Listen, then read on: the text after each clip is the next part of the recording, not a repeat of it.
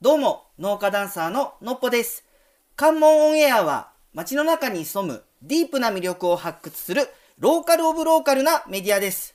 はい、というわけで、本日は門司港はゲストハウスポルトよりお届けしております。改めまして、農家ダンサーののっぽです。よろしくお願いします。関門やプロデューサーの菊池ですよろしくお願いします菊池 P、はい今日は何の回ですか今日は関門ノスタルジック海峡あ日本遺産ですねおシリーズ第2回目第2回目、はい。下関編です前回が門司港編でしたもんそうね。前回が文字後編でうわー、前回すごい楽しかったんで、今回すごい楽しみですい。やもうね仕事しなくていい日っていうかなんでですか今 進行が俺にね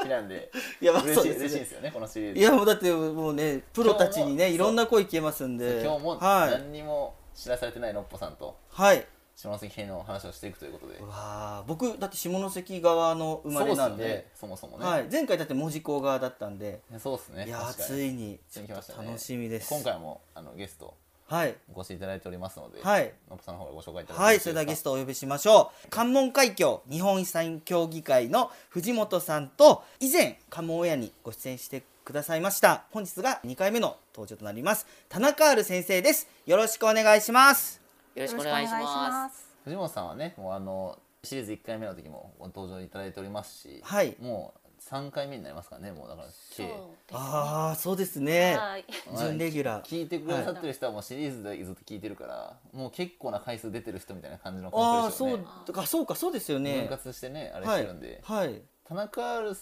さん何者なんか気になる人ちらっとおるんじゃないかなと思うんで、ちょっと前の時はい。何の話されましたっけ田中さん前の時は、まず前が前後編でしたよね。そうですそうですはい。で、いろんな話で、あの坂本龍馬さんの、はいなんか。ソウルメイトっていうかなんていうんです かあ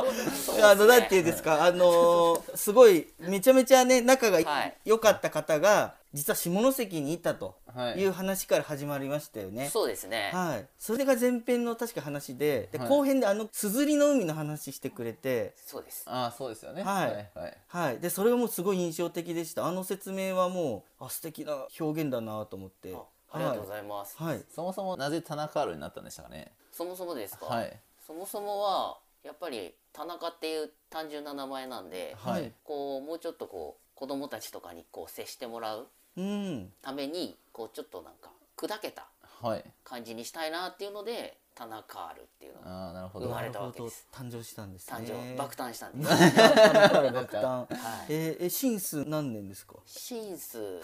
シンス、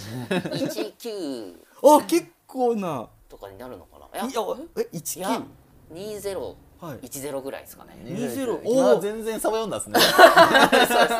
いやめちゃくちゃ狭いですね生まれたのがって思ったあんあそで、ういうあ田中あるが爆誕そうそうそうそう芸歴としてのね芸あれ聞か芸れ歴てえー、でも芸歴12年目ですそうですねじゃあいやでもぐらそいれのすごくないですかはいのっぽさんはちなみに何年目になるんですか芸歴芸歴のっぽになってから何年ですかああのっぽになってああそうですねお前のっぽねってダンスの師匠に言われてから今年で17年目です17年なんいだやねでも全然ですよなんかのっぽ感で出したのははい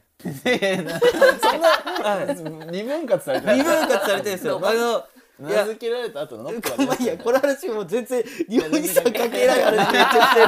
めっちゃしてるはいはいまあはいそういでやす面白いんでね、はいちょっと今日はねちょ我々側としてはちょっとキャラが渋滞してる状態でね、これそうですちょ っとノッねポと田中ある容姿のこう、はい僕と藤本さんね間に挟まれてる感じの状態になってるんで、はいまあこの夫人でね下関編をお届けできたらと、うまわー楽しみですあ、田中あるさんはそもそも歴史の専門職というね、ん形で市役所職員されてるというところですよねそうですね。もともとは学芸員っていうそうですねはい仕事をさせてもらってました。もうもうね学芸員お二人いますから今日はすごいですもねうバリバリですよ盤石の盤石のうわー弱早く進めてくださいよいや聞きたい早くということであのねもうあの本題に入りますがまずあの今回のそのシリーズ始まった経緯ちょっとあの、ね、前回聞いてない方もいらっしゃるかもしれないので、この辺も説明すると、まあ、関門エアがそもそもあの100回記念のタイミングでちょっとリニューアルしたというか、コンセプト変えましたよね。はいでのっぽさんいまだにあのカンペ見ながら喋ってますけどあのはいはい導入のねところ、まあそのディープな魅力をお伝えするというところで、まあ、ローカル・オブ・ローカルなメディアということにしてますが、はいまあ、関門地域にね特化してやっぱ関門のこと喋るんだったらやっぱ関門の歴史ちゃんと取り上げましょうというところもあり、はいやっぱ時代背景的にこのやっぱ関門って特殊で面白いじゃないですか。 面白いですね今日もキャラが渋滞しておりますが関門だけで、はい、はい、ああなるほど そういうところもあっ確かてになんではいこんな個性の塊みたいな状態になったのかっていうのが、はやっぱこの日本遺産のね時代あたりぐらいからこう追っていくとはい分かりやすいということもありまして、はいまあ、日本遺産の特集という形でおお1回目の、まあ、関門の歴史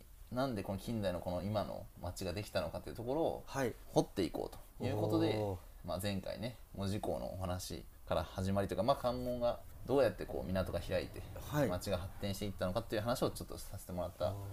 ころなんですけど、はいはいなんかキーワードとかでもいいんで覚えてたりしますのキーワー ドあはーキーワードですかとかもでも何でもいいんですけど前回何の話したかなぐらいああいやあのー、そうですねいろいろ なこ言葉がね出てきましたけ ど絶対何にも覚えてないから回答ですよいねやゴーカートとかねゴーカートねありましたよねありましたよねいやあれはすげえ断片的ないやあれは確かに相当確かにあったんだっていうあった衝撃の確かにあった内容ですよ衝撃の内容でしたね、はい文字工にそんゴなーカーねトがあったっていうね大正時代にそんなのあったんやねゴーカートへだから今で言うとこのセグウェイって話しそまうそうした よそうそう ねよくそ こね時代感で言ようくそこと覚えてるなって思ってますけど、あとは関門校ですよ ねあそうですね漢文はいもまあそうなんかちゃんとしたの覚えてましたねちゃんとした のいなんかよかったや今なんか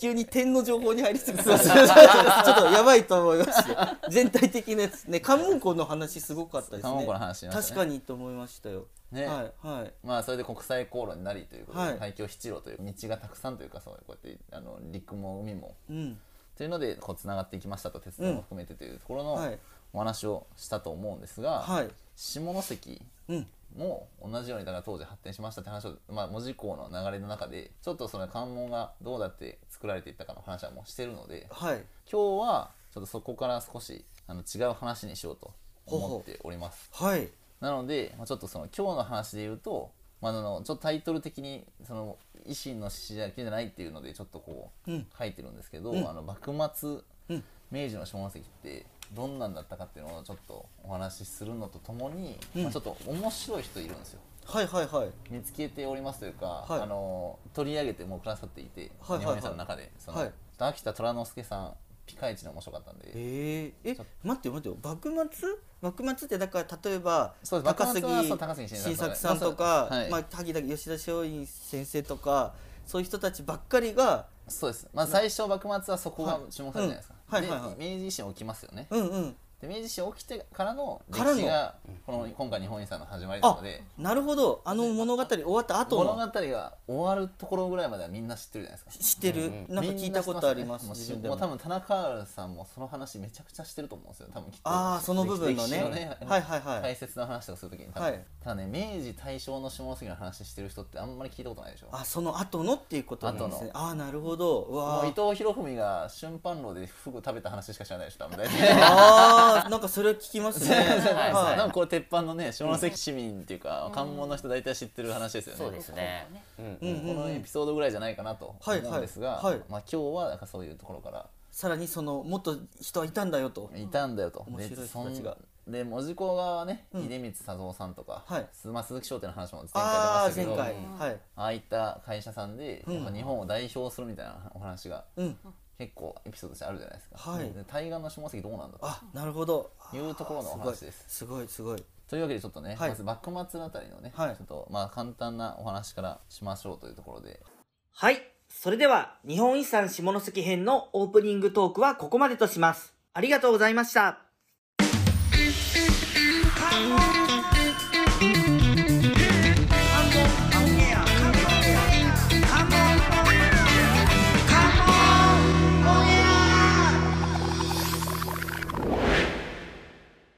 どうも、農家ダンサーののっぽです。関門オンエアは、街の中に潜むディープな魅力を発掘する、ローカルオブローカルなメディアです。はい、というわけで、本日は、文字工はゲストハウスポルトよりお届けしております。改めまして、農家ダンサーののっぽです。カモンエアプロデューサーの菊池ですよろしくお願いします関門海峡日本遺産協議会の藤本です。よろしくお願いします。田中陽一こと田中ある先生ですよろしくお願いしますはい、よろしくお願いしよろしくお願ます。いいですねはい、本当キャラの渋滞感が相変わらずごめんなさい。好きいやいや日本遺産第2回は目いということの、まあ導入部分をね前回お話しさせてもらってはい、今からちょっとあのもう実際に幕末明治あたりの下関がどんな感じだったかっていうのをあのお話をちょっとしていきますんで本編にもうついに入ります、おーちなみにこの間の話ではい高杉晋作の名前出たんですけど、はい、結構のっぽさんも好きっすか高杉晋作はあの、なんか、お寺。高高山寺さん、はい長州男児って。はいいうなんかワードを初めて知ったのは、はいそのエピソードですね。ああなるほどうんあのーあ古典ラジオで それこそ、はいまあ、同じ音声メディアですけど、はいはい高杉晋作さんの話しててそうありましたよね変高杉晋で作でそれで編長州男児って聞いてて、はいどこで言ったんかなと思ったらまさか調布のあの鉱山寺さんで、はいはい何度も前通ったことあったんでびっくりしました。うんねやっぱ本当歴史ファンの人は結構好きな人多いはい、ですよね多分おそらくというかそうですね高杉晋作はなんかねゲームやアニメとかでもはい多分たくさんキャラ化されてるでしょ、漫画あとかあでもー確かに、大体美男子ですよね、に描かれてますねあ違うんですか実際は写真とかも結構後世に、はいあの綺麗にされてたりとかする んです綺麗にされてるんだおー そうなんですねなので元々の写真とはいこうちょっと違った写真とかがへー作られたりとかしてまだすからそれモル文化ってモル文化ね確かに昔か今らの今のもねそうですねモル文す化ごい昔からあるんですね、はいあるんですね昔からありますあそうだなんかですらかあの病気とかしてげっそりしてる写真があったりとかするとそういうのあんま見せたくないからって言ってはいちょっと加工してるんですよ。へまあでも高杉晋作あたりぐらいから写真ありますもんねそうですね。当時のはい歴史ぐらいの感じでもね、はい幕末の獅子あたりぐらいから、ね、坂本龍馬とかもよく写真出ますけどそうですねあの辺から写真ありますもんね、はい。うんうんあそうなんやちょっと今ショックでしたね俺は高杉晋作の顔持っとる疑惑が出てきたねうんえでもみんながそうなんですよね皆さんがそういう感じで少しずつこうちょっとキリッとした感じで残してるっていうっていう方もいらっしゃいますね。うんあーやっぱ後世にそういうふうにちょっとイメージ悪くならないようにとなかるほど多分そういうのがあるんじゃないかなと思いますそうでねすね。はい。正しい判断ですね話が菊池 P は全然ちょっと話変わりますけど普段ね顔色が悪くてうんはい絶対持った方がいいですよね後世で言われますよ熊をね消して後世で絶対熊を消してマッチコさんねうちのスタッフが頑張って熊消してそうですねます熊消してくださいとか絶対言った方爽がいやいでかなす 写よ真お願いしますとか言われた時に熊消してましたもんだっうてん一回見たあこと消あしてたるんですねフォトショップで加工する時ありましたじゃあ同じじゃないですか同じことやってるじゃない ですか持ってますね持って ますよはいそうですね。ちょっと、はいあの爽やか感をそう爽やか感を演出しないといけない取材の時は、その、はいなんかそういう写真を送るようにしてるらしくね。まあでも高杉晋作をはじめ志士たちがね活躍した時代っていうのはその幕末じゃないですか。はいそのもう長州藩が、まあ、日本政府というか当時の江戸幕府をこう倒幕してで新しい明治政府を作るという動きまでがもうそのまさに舞台のど真ん中にいた人たちがもう山口にたくさんいてっていう状況が幕末ですよね、はいそれはもうノッポさんもねもう多分存じ上げてるというかあまあ、はいもう萩に行ったらね、吉田松陰さんはのいあれもありますし。はいこの辺はだからもう本当歴史観光でもめちゃ多いですよね多分ねもう萩にみんなで多分幕末のファンの人たちは多分遊びに行くっていうか見に行ったりとか、はい下関の多分さっきのあのお話しされてましたけど高杉晋作の足跡というかその、はい巡ったりとかっていうのは結構多分やられてるっすよねおそらくそうですね観光でも多いですよねで明治維新150周年のなんかイベントみたいな形であの、はい山口県結構うん大々的にやってましたよね数年あ前、そうですね。維新150年。あのもう150年前ですよその頃はうんでも大体150年ぐらい今経ってるという状態はいにはいはいなりますが、はいそこら辺までで大体みんなの知識が一旦切れてますとうん、そうですね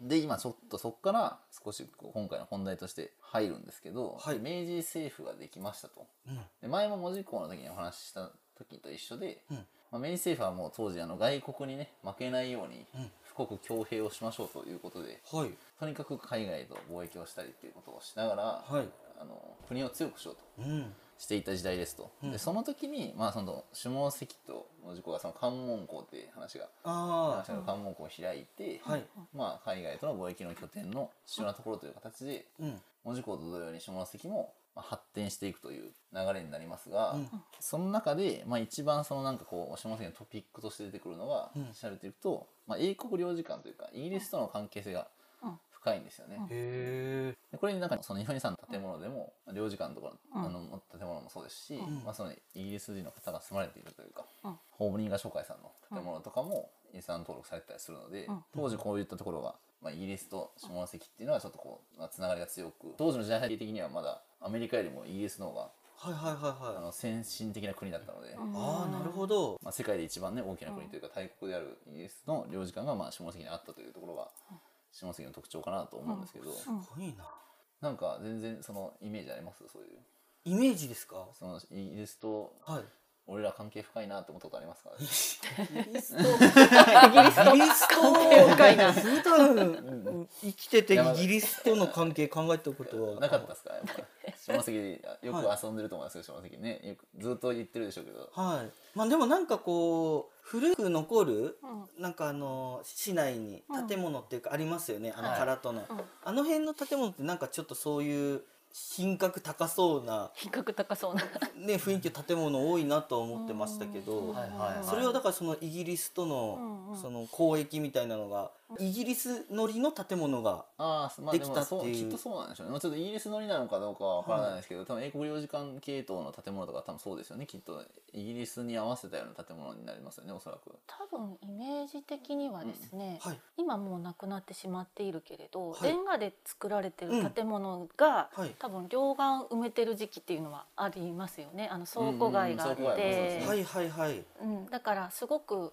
うん、私の中だと小樽とか、うんああはいったとこと同じように海岸沿いにはいレンガ造建物が、はいはいまはあ、文字側も下関側もはい同じだけドーンとある時期っていうのがあって、はいはいそれの多分一番中心の時代っていうのが1900い年前後から前後いぐらいうんへ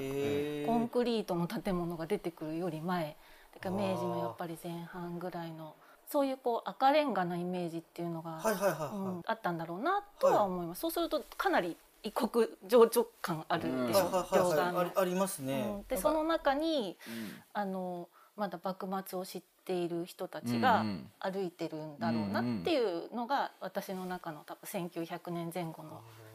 下関門司港側の人のイメージですよね。まあこの間ねお話ししたバンバンそういう外国風の建物建ったり急にレンガの建物現れてっていう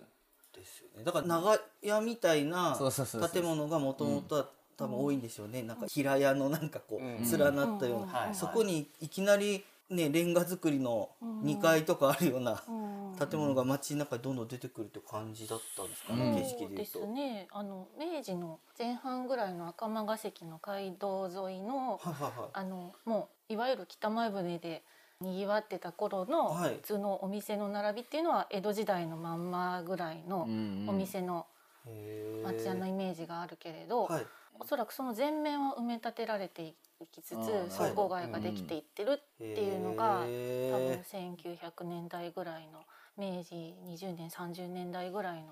ー下関の印象だろうなとは思ってますけすごいどね。え、こはいれちなみにちょっと前回門司港だったじゃないですか。はい門司港もイギリスなんですか。文字港もイギリスがその関門港として入って攻撃が始まった多分あの開国せざるを得なくなったとするじゃないですこかろでいうとそのイギリスは関係深いですあ、ただじそゃあの両領義事士。館あを置くっていう話も最初文字側であ、置こうかなっていう話があったらしいですねああそうですか。ただそれが下関側にはいはホームリンガー商会さんっていうのが、いはい。まあ、その下関に拠点を置いていたので、まあ、ここがあるなら下関側に領事館を置こうかあ、なとるいうほ形どで。あ、英国領事館に関してはそっちにあるイギリスの紹介があったんで。っていうことですそうですねイギリスの商社がありますし商社がうんまあ、へーどちらに置こうかなっていうのはあの一応関門地域関門港うんうにん。領事館を置きましょうっていう時に、候補としては両岸どちらもまあありそうですね。あるんですけど、はい。一番言われてるのはあの季節風が門司港強すぎるからあーなるほどそういうちこょなんっですねとその環境的には、えーっていうのと はい下関の方が少し浄水設備はがいあそこも書いてますねあの設立するのがうん早かったので、えー。なるほどでいろいろそのインフラ整備的なはい。あの条件的に見て当は時いちょっと下関の方がはいはいはい進んでたので、あーなるほどそれであそこに領事館あをー作りましょそういうことうなんっですてねいうのうんで一番最初に置いた、へあー場所が最初違うのか今の場所じゃなかったんですけど、ねうはいはいはいはい、はい面白いはいそんな感じでグラバーさんって知ってますグラバー紹介でしょうんうんそのギリギリ今出 たこの今限界限界ギリギリ突破の長瞬崎に間行はいったことありますお子さんってあ長崎は修学旅行であああ行かれました多分絶対グラバーってかなんか多分見ますよねそちら多う分んあ見た見たかもしれないですねなんかねカ まあスいやテでラもそ買うって帰るか迷うんですよね めちゃめちゃ普通な感 じいや観光客のコメントや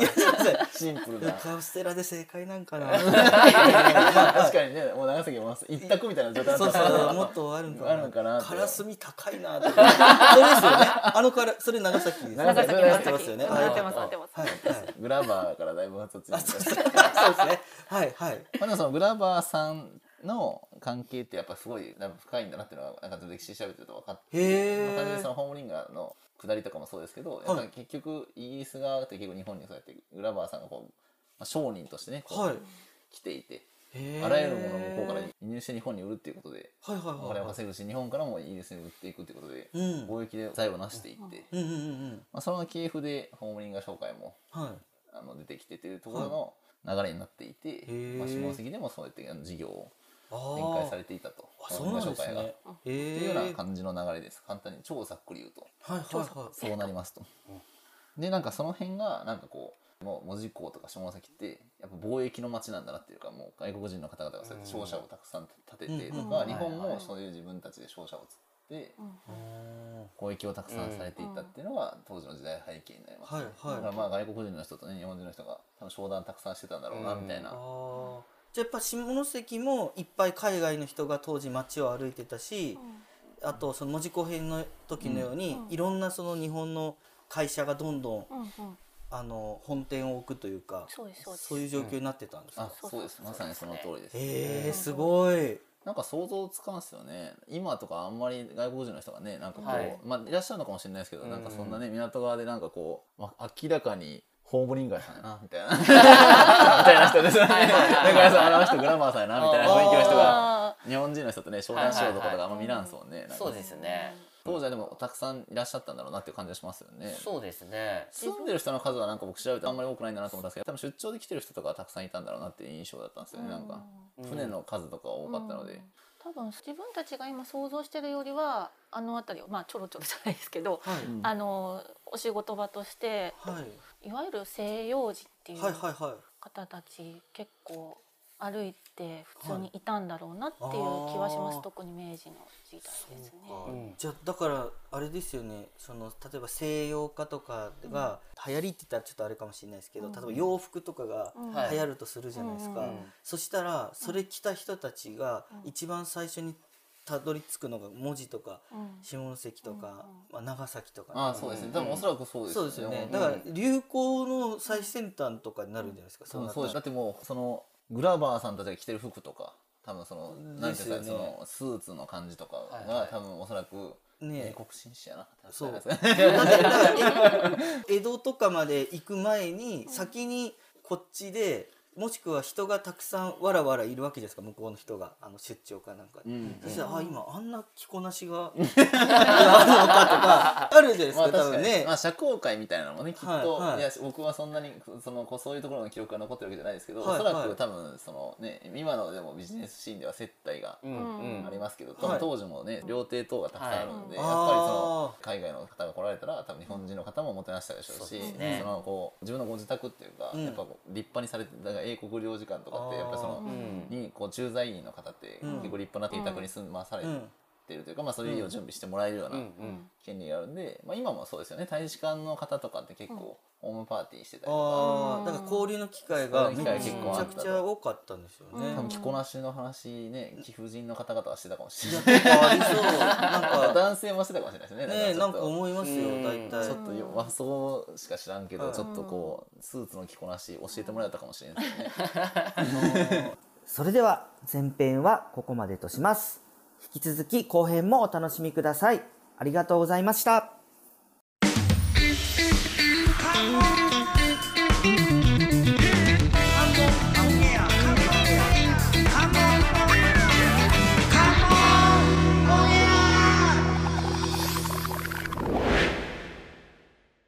も農家ダンサーののっぽです。関門オンエアは街の中に潜むディープな魅力を発掘するローカルオブローカルなメディアです。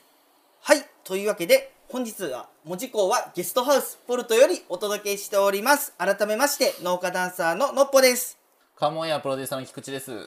ろしくお願いします関門海峡日本遺産協議会の藤本です。よろしくお願いします。田中陽一こと田中ある先生ですよろしくお願いしますはい、よろしくお願いしよろしくお願まいす。それでは後編のスタートですなんかシュガーロードでなんか長崎街道であの北九州をあのうん門司港までっはいてはい話関門エアでもやってるじゃないですか、はあれみたいななんかこうその近いところって、うんうんその濃くなるじゃないですかその内容がなるほどなるほど砂糖なら砂糖文化が濃くなってはるういんじゃうないんですか,、うんひょっとしたらなんかこの濃い文化がその下関と門司港でにねあったんだろうなってい生うのまは、れてたかもしれないですね、うんうんそこまでねちょっとなんか当時の生活の様子みたいななんかあ資料でページみたいなやつあったんですけどなんかそんなになんか英国側の資料みたいなやつでしたよねなんか英国側の資料を探ってる方があはいはい探してたみたいですけどなんかそんなに残ってはなかったですね、えーなんかあんまりまだその記録がたくさんあるわけじゃないんだなっていう、それこそ持った写真みたいなのいっぱいあったらよかったんですけど、高杉しだけじゃないけどなんかそういうねいやー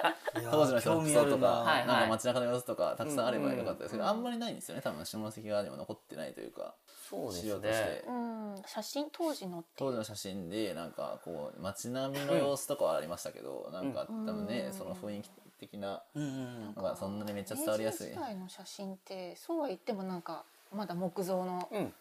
街が広がってるよはいはいうはいなものはやっぱり多いですけど、あーまあそそっちの写真は残ってそるんだなに西洋化してるっていうところまでの写真はあんま見たことあんそまうなかないい。ですまよねだ土壌がないから、うんあのいきなり全然違う文化が来てるから、うん今の感じでいくと結構土壌があるからすっと受け入れれるけど、うん当時の人からしたら宇宙人とかやってきて、 うんでなんかこう急になんか全然ね、うんうん違う星の文化とか来たら多分今の僕らでも戸惑うと思う、まあそれぐらい違いますもんね当時まあ多う分んまあ全然違うとこ出るけどそれを取り入れるかっていうのは別かあーなはいって、はいはいではあれですよねやっぱりあの港町だから多分新しいものがどんどん入って、うんどんどん取り入いれはいはいるはいはい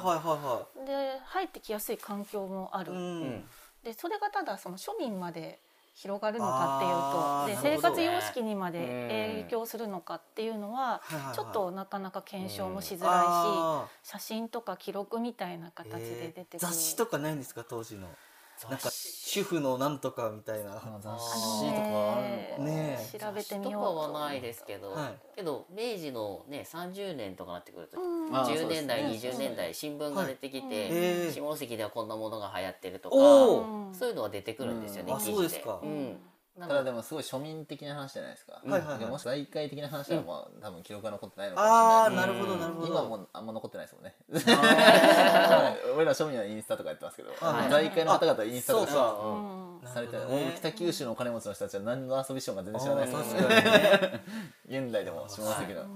当時の町の人何してたんですかねすごい興味あるわねだから一般の人の記録は多少というかさ、まあ、そうやって写真が多分まだまはいだそのなんていうの建物として今残ってるものは本当近代化されたというかさうん西洋化された、まあ日本遺産に登録されてるような建物ってやっぱり西洋化した建物じゃないですか、はいああいう歌は多分あの港側には建っていて はいで庶民の人たちは普通に暮らしていてっていうのがこう入り混じってる時代なあんあなるほどでであんまりこっち側のその港側の写真とかあその例えばあの本人が紹介の方々とかが、はいこうお越しになられて、はいなんかこう例えば社交会が開かれてましたみたいな記録の写真とかは多分あんまないんだと思うんあですーね。面白いじゃあなんかちょっとこう海側の文化と山側の文化みたいなのができ始めるんですかそのなんか海辺はよく言うじゃないですかなんかお金持ち多分日本だけじゃないとか言うじゃないですか、海辺はなんかねあの別荘とか立ちやすくて、うんはいでもあの海辺やけどその多分邸宅とかはあの文字港はそうですし多分下関もそうだと思うんですけど、はいちょっと丘というか、うんえー割と高めのところに、あのあーご立派な邸宅はうんうん立ちますよね、ああそうなんだへ えなんでそういうところはもうその当時立ってると思います、はいもうそのあなんか明らかに金持ちだなあの人うんうんああれ外国人の人が立ってたなっていううんのーへえとかは絶対合ってると思いますね、へー今でも残ってる建物いくつか多分あるんだと思いますけど、はいはいちょっと下関は僕はあんまり詳しくないんで、はいはいはいはいあはれいですけど文字工側も結構残ってますよね、うんまだ当時その明治大正ぐらいのむしろ海側の方は空襲で燃えてたり、はいはいはいかなり開発で変わってたりするんですけどへー山手側ははいはそれがなくて、うんあのはいはい影響を受けずにその当時の日銀のその支店長さんが住んでた家とか、い。へえ。信じられんぐらいでかいんですけどうんそういうのとかは残ってたりするので、はいはい多分こういう方々の家とあかもーご立派だったんだと思いまあ。なする。ほども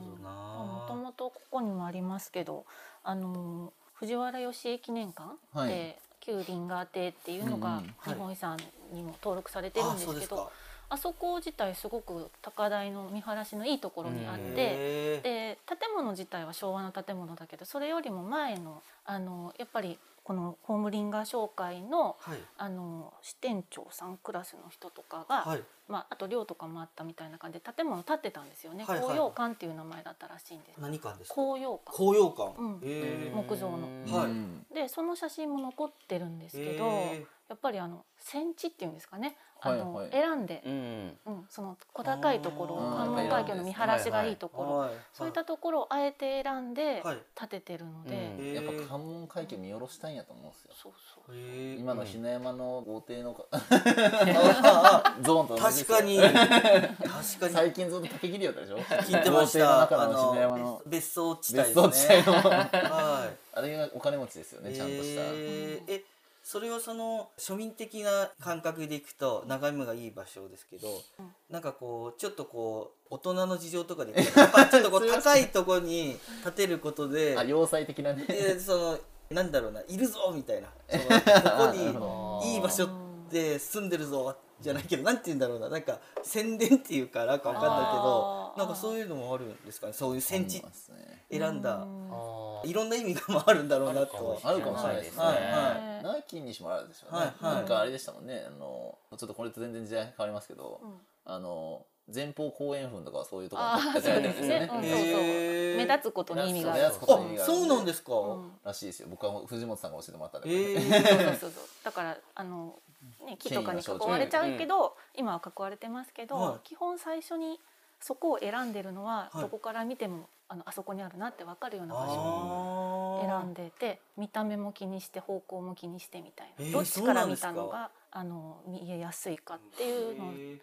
だからまあ同じような意味なのかもしれませんけどね、はいはいはいグラバーさんっていうかうあの、んホームリンガー商会のうんとこって今で行くととてもじゃないけどあんなこううん階段登ってって上のところ建てるのも大変いやなよ相当おう金かかりますよえねー冷静に考えて場所もにだってもうねうん重機ないし重機ないしそうですね手でこうやってねうんもう木担いでとか材担いでなあんな高いところとかによう建てたなってそうですねでかさですもんうねん旧市街で残ってる高いところのその敷地の広いお家って本当よく建てたなっていうところ確かがにいっぱいあるんですけど、うんうんやっぱあえてなはずなのでですねはいはいはいはいはいは確かに本当その感覚かもしれないですうんそうねまだわかんないですけい。どどうや。そうどうやそうですよね。どうやってそうそうどうやってなんとか御殿みたいな感じが、ね大概ですよねうんあるかもしれないはいですね。えまあというような時は代背景というかまあ文字こと似てますよねちょっと下関側うもんそういううこんうあの変遷を経てはいまあ海外との貿易もしまあはいそういった近代的な建物もどんどん西洋的の建物みたいなのが建っていってあー街が栄えていくとちなみにスタート地点で行くと門司港側は漁村というかなんか塩田は地い帯って言って、うんうん下関はその時はどういう状況だったんですか。下関はでももうその若干もう町感ある若干若あの干じゃなだだ大くて学生若干じゃないですね。もうがっつり日本でその先端的な街、そうですね先端もの街ともと長州藩がいもともとその海外攻撃というかもうそう含めてですけどあやっのてたから。もともと長州藩って金持ってたんであはいはいはいそのはなんかあの長州と薩摩とかってなんで当時その2藩ぐらいでしたら変ですけどい。ほうほうほそうやってこう明治維新みたいなことを起こせたかっていうのの、は一つの要因としてはもう、はい。あのやっぱこれすごいうあーあのちょっとジェスチャーだけあるあ。で実は音声ですからね音声だけあ余計わかんなのいいやらしいけどこっちこれがあこれねあのはい OK サインのちょっそうと OK やつです ねがあるえーそれこそ高杉晋作の豪快なエピソードのほとんどってなんかやっぱ高杉家すごいいい両家なんでむちゃくちゃ財あるなって感じがしますもんね、はいはいなんか散財してるっていうのはうーんけど高杉家自体はそこまで金持ちではあそうなんですかえー長州藩がお金出してあげてるだけなんですねとかあとはあの周りの商人たちがお金を出してあげたりとあーか商人がやっぱ金持ってたんだそうですね下関はもう商人の町なので、え武士が持ってるよりは商人たちがいっぱい稼いでるから、ーそれをこう、え支援してあはげいてるそうとですねっていうー面白いな、はいこういうエピソードとかあるんですかなんさかん高杉しなくてあのその海外にそれこそ留学行かせるために渡したお金全部吉原で使ってきたとかおーそう正い直やです下関でなんかすごい合意してたらあれだな23年ぐらいなんかずっとふらふら遊んでる時期っていうのがあってからのあの吉田松陰が亡くなって配信しみたいはいはいな流れの話ですもんねなんかその話下関で合流したみたいな話あんま聞かないですよねそういうのはこういうものなうんですかんこういうしそうだなとふと思ったんですけどあーまあ稲荷町っていう遊郭で遊んでることはありますけどね、うんなるほどね、はいはいやっぱ当時遊郭街もうその幕末からあったんですね結構もう幕末っていうか江戸時代の最初からなので最初からなんか何あのなんかかっこいいエピソードあるじゃないですか三千世界のなんたらかんたらみたいなあーあはあいれはいはいって下関で歌ったんですかいや下関で歌ったかどうかはわからないああ場所はですね。ははいいははいいはい。けど新作が歌ったっていうふうに言われてる。ううんうんんなんかめっちゃおしゃれなやつですそうです ね。はいはい。はい松陰も高杉さんも結構歌歌いますもんねおあそうですすかなんかそうですね。やっぱその武士の教養なんで。うんえ風え流なんじゃないそうですかっこいいいやそれがかっこよくてはい最終的に持ってる そうじゃないですよ 最終的に最終的に最終的にそうじゃないというか時代側がこうあのファンが求めてるね多分あ多分こんな人はこんなにかっこいいやつだって多分ファン側が求めた結果のもらえていってるね多分そのあーあーあーなるほどねなるほどあそういうのもあるかもしそういれうのあないるんでですすよよねね勝手に俺あの、ーね、だってもう今歴史上のそのキャラクターとかになる時とかはもう超もらわれてるんで高瀬晋作とかあーめちゃくちゃかっこいいキャラクターなんでそうそうですね。でも実話なんですよねだからその実話がかっこよすぎて、はい。怪しいやつもかっこいい方に引っ張られて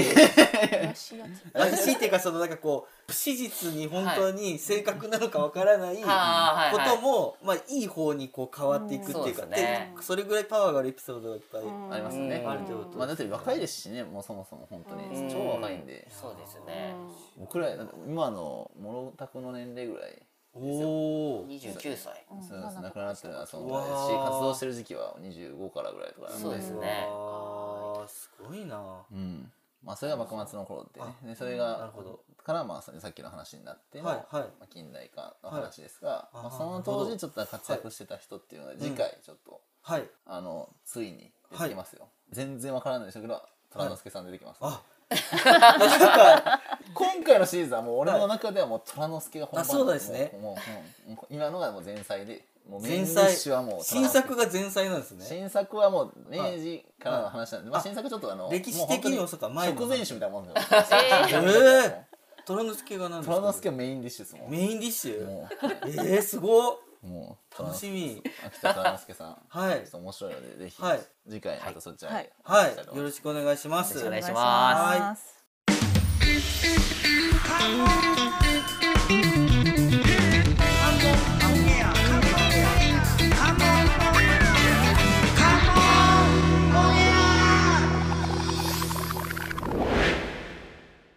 どうも、農家ダンサーののっぽです。関門オンエアは、街の中に潜むディープな魅力を発掘する、ローカルオブローカルなメディアです。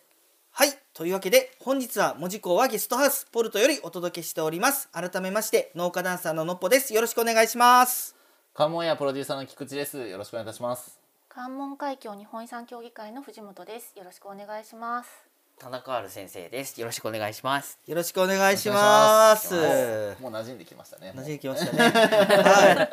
い。もうノッポン田中らも馴染んできた、はでも次にまた出てくるね話としては、い。うん。この虎之助出てくるんで ついに。はまたキャラが渋滞しますけい。ど、はいキ。ャラが渋滞しますけど、はい。ついに本ちゃんです今日は楽しみ。下関編の、なんかこうね僕のイメージではもう勝手にですけど、はいまあやっぱりもうこの頃明治大正昭和初期みたいな流れで言うと、うんやっぱ門司港の方の人間なんで、うんやっぱ出光佐藤さんとか、はいはこうね鈴木商店の下りとかもそうですが、やっぱこう華やかな方々はもう勝手にこっちにしかいないと思ってたんで、うんうんうん。面白い人もうんうん。下関にもねいらっしゃいましたちゃんとおお。しっかりさっきねあの収録する前の休憩時間に写真見ていただい写た真だけ。思うんですけど、はいパンチ力あったでしょパンチ力ある。秋田虎之助さうんん秋田虎之助さんの写真のパンチ力あったでしすょ、ごい晩年の秋田虎之助さそうんので写す真ねなんですよね。も持ってないで持っすてねない。持ってない。でないあのひげ長そうでのすねねちょっとひげ長おじさでんですすよ映像が出せないんであれですけど、はいこれすごいはいおひげのおひげの、はい方で、はいまあのっぽさんがもう可愛く見えますもんねそれで、はいのっぽさんのひげがねあー確かあ何あ倍いやーこれ今現代のに、うん、食の事情でこのひげで生きると辛いですよ だいぶ疲れますよいろんなもの確かがにいろんな食事の時にまあ確かにうんうんいやだからまあだけどはいはい桃太郎のうどんはもうダメですもんね桃太郎は辛いんじゃないです下か、関はね汁物は避けないといけないんで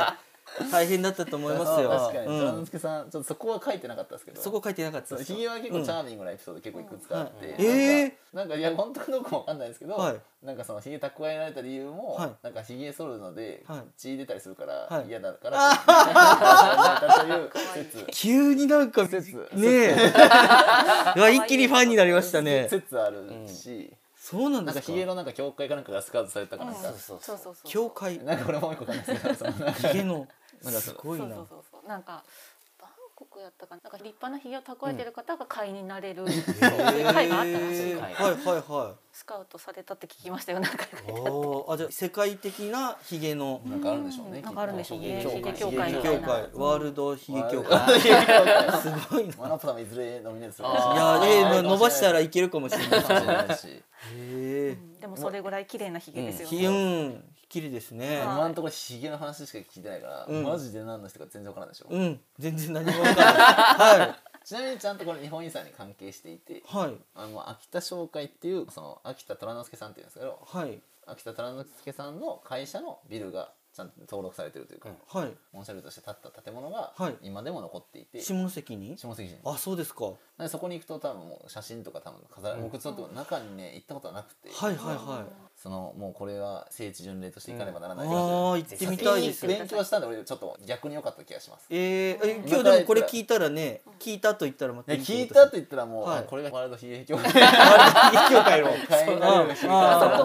なとど思いますし、へーいろんなエピソードねこれから出てくるんで、はい秋田虎之助さんは。まず何をした人かその今喋った秋田商会っていうのはまあ貿易をやってる会社ではあるんですけど、うんはいその秋田商会の創始者ではあるもののというかそのでもこれなんか実家を継いでるんでちょっとなんかそのへーご実家というかそのあの家業として向こう入りで入って、うんはい家業を引き継いでそこを発展させてっていう経緯で大成した方ではあはるいんですがはいはいはいはいなんか実業家なんですけど、はい最終的には政界にも出られてるから、うんはいはい政治家でもあるんですよ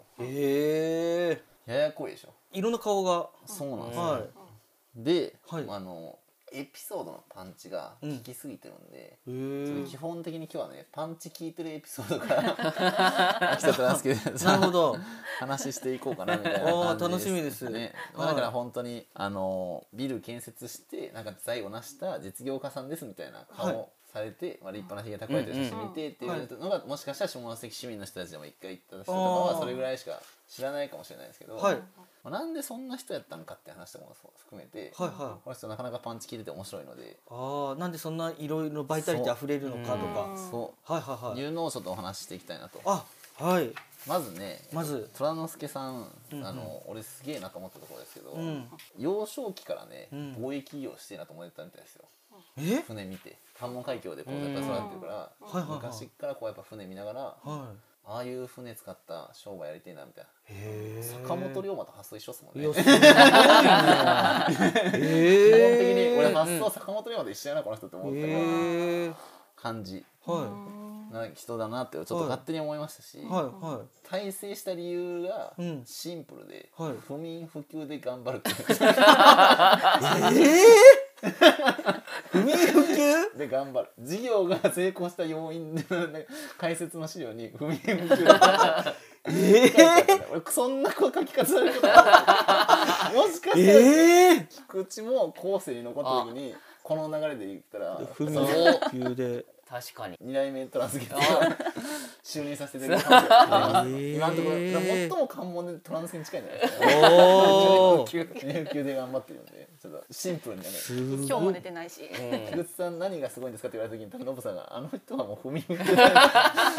みたいな。えー、それだって後世で残るっていうことはだからもうよっぽどだったんですよいやですよねだってその要するにだからそのサービスを差別化しないといけないじゃないですかははそはのそれで貿易業とかっていうそのそれで商売するってなるとなんかあーそれそれなんか自分の会社と他の会社何が違うのっていう時にあはいはいはいはいどう差別化するかってそ話うですねが出てくるじゃないですあーかなるほどその時にね戦略的なこと考えて成功するのは大体ビジネス書とか書く人のパターンであはいはい普通ははいはいはいフランスが違いますからはいシンプルにはいいつでも対応しますっていうああ24時間24時間ですすごいっすね24時間対応です当時あったんですよその概念24時間働くって概念あったんですか当あり時まあったんです先駆者ですよねセブンイレすブンごいとかよなっぽどすごいですよね すごいですよねへえはいパはンいチ聞いてるでしょいや聞いてますなんかいやその話見てもう僕はもうメインディッシュって話したいなと思ったっすもんねうわだってなんかもう努力のみじゃないですか、うん まあ、ここまでひげ伸ばすのも多分忍耐いると思うんですけど絶忍対いると確かに忍耐と努力のみのねうわーなんかそれで写真のね顔見てそうちょっと出てるでしょいや出てますなんか出てます本気でなんかそうそうなんか忍耐と努力を重ねたこの感じやないやそうそう顔されてますもんそうね顔つきがなんかね何を経たらこうなったのかなと思ってたんです もけうどちょっとね千人の境地になってるああ感じです確ねかに不眠不休ってもう1000人ですね千本人当ですで割と長生きされてるんで、えーそこが俺は結構ポジティブなそうなんですか印象になってるんですね、自分の中では ええ不明不休でも長生きできるんやっていうええさんまみたいな稼働の仕方なんかなと思ってさんまさんああイメージですると こずっろとの働いてるけ動どきさえー、えちなみにちょっとなんかバカな質問かもしれないですけど秋田虎之助さんは一人でやってたわけじゃないですよねその あまあさ会社はさいやそうですよね従業員たち従業員だかたちさんいてらああだからその会社のスタンスがはい不眠不休で頑張ろうなんだでも本当そうですねその最初の創業期がもう自分がそれでやってるんで、もうあの周りの人もちょっとねなんか寝づらいです よねいやもうなんで早く寝ろやといかやおそ らくいやおそらく虎之助寝ろよ早くとか思って秋る田商会の、はいなんかその、はいあの電通鬼十足までにいかないですけどなんかそういうこう社訓みたいなやつもこういう資料なんかめっちゃ社入って訓があるんですね、は読んい、だ感じ、んまあまあそうでしょうね。 まあそういうノリまあなんです。ねそうやなっていうまあまあそのノリやなっていうやっぱ秋田虎之助のノすごいリななんかそれは秋田商会強いですよね。うんすごいしかもだってこの方が活躍された時代はもう激動の下関の時そうな代んでだすよからもう仕そうですね事もめちゃくちゃ回ってただろうし、そうなんですよだから当時ちょうど本ねえ当時流に乗ったというはかいちはゃいんと時流に乗っはてい、まあ、それこそその秋田商会さんが立ち上がる前身のその家業を引き継いで伸びた要因は、はいまあ、やっぱりその貿易の量が一気に増えた、うんまあ戦争等があったんであー日そうですね日日露戦争っていうのはがいはいはいはあいって、まあ、やっぱその戦争特需とかもありつつもあ海外攻撃でのうんこう利益がダーンと上がりあはいその財をもってもう一回バーンって伸びたって感あじなのーじゃあ濃い不眠不休っていうか濃いなんか濃いだってもうどんどん新しい仕事もあればこうね回りながらのうん感じですよね、そうだですからあ本当に頭もアイデアも考えないといけないしで。うんすごいですねえでもこれがね僕調べてたんですけど、なんかいろいろあの検索した結果、はいはい全然今のところまだ分かってないのは、はい秋田虎之助さんがはい頭が切れたかどうかが一つも分からない、 ええー、あーそうなんですかそうなんですよこれ逆なんじゃないかなっていう説がある俺の中ではもう、はいはいはういん逆とそう頭が切れないからこそのもう愚直なやるそんなことっていうのをいやでもやるやるぞっていうはそっち ねいうスタンスのあそれならよかったパいターやンなんかの可能性頭が切れてないポカーっとした人が不眠不休で頑張るって言った らもうちょっともうとんでもない状況っていうかどうするんですか不眠不休で頑張ろいやねうどうはい考えてはいもおかしいんですよ、い、くつか確かにエピソードあって、はいはいちなみにそのトランスフェアの人物紹介するのに重要なのは、はい会社作りすぎ問題なんですよね、おおあるんですよはいちょっと私もね会社たくさん作ったりしてるんあであはいはいちょっといろんな人からねあのいろいろ言われますが、はい桁違うんでええ どれぐらいですそうなかんかその社長就任してるやつとかを、はいこれの資料は本当にそうなんであればっていうのをちょっと調べてたんですけど、はいやっぱちゃんとおそらくそうなんで、はい20社ほどあります20社約。えええそれそれおジャンル違うんですジかャンル違って自分が社長に就任してたり共同創業者だったりする会社がうんはいはい20社えもう意味わからんくないですかもう農家ダンサーの二足のわらじでもう手一杯になってるでしょ今えいやいやもう限界限 界僕不眠不休じゃないんで10時間寝る10時間寝るんで、はい。いや20社なんですよね、はいええすごいっすすよごい。どういう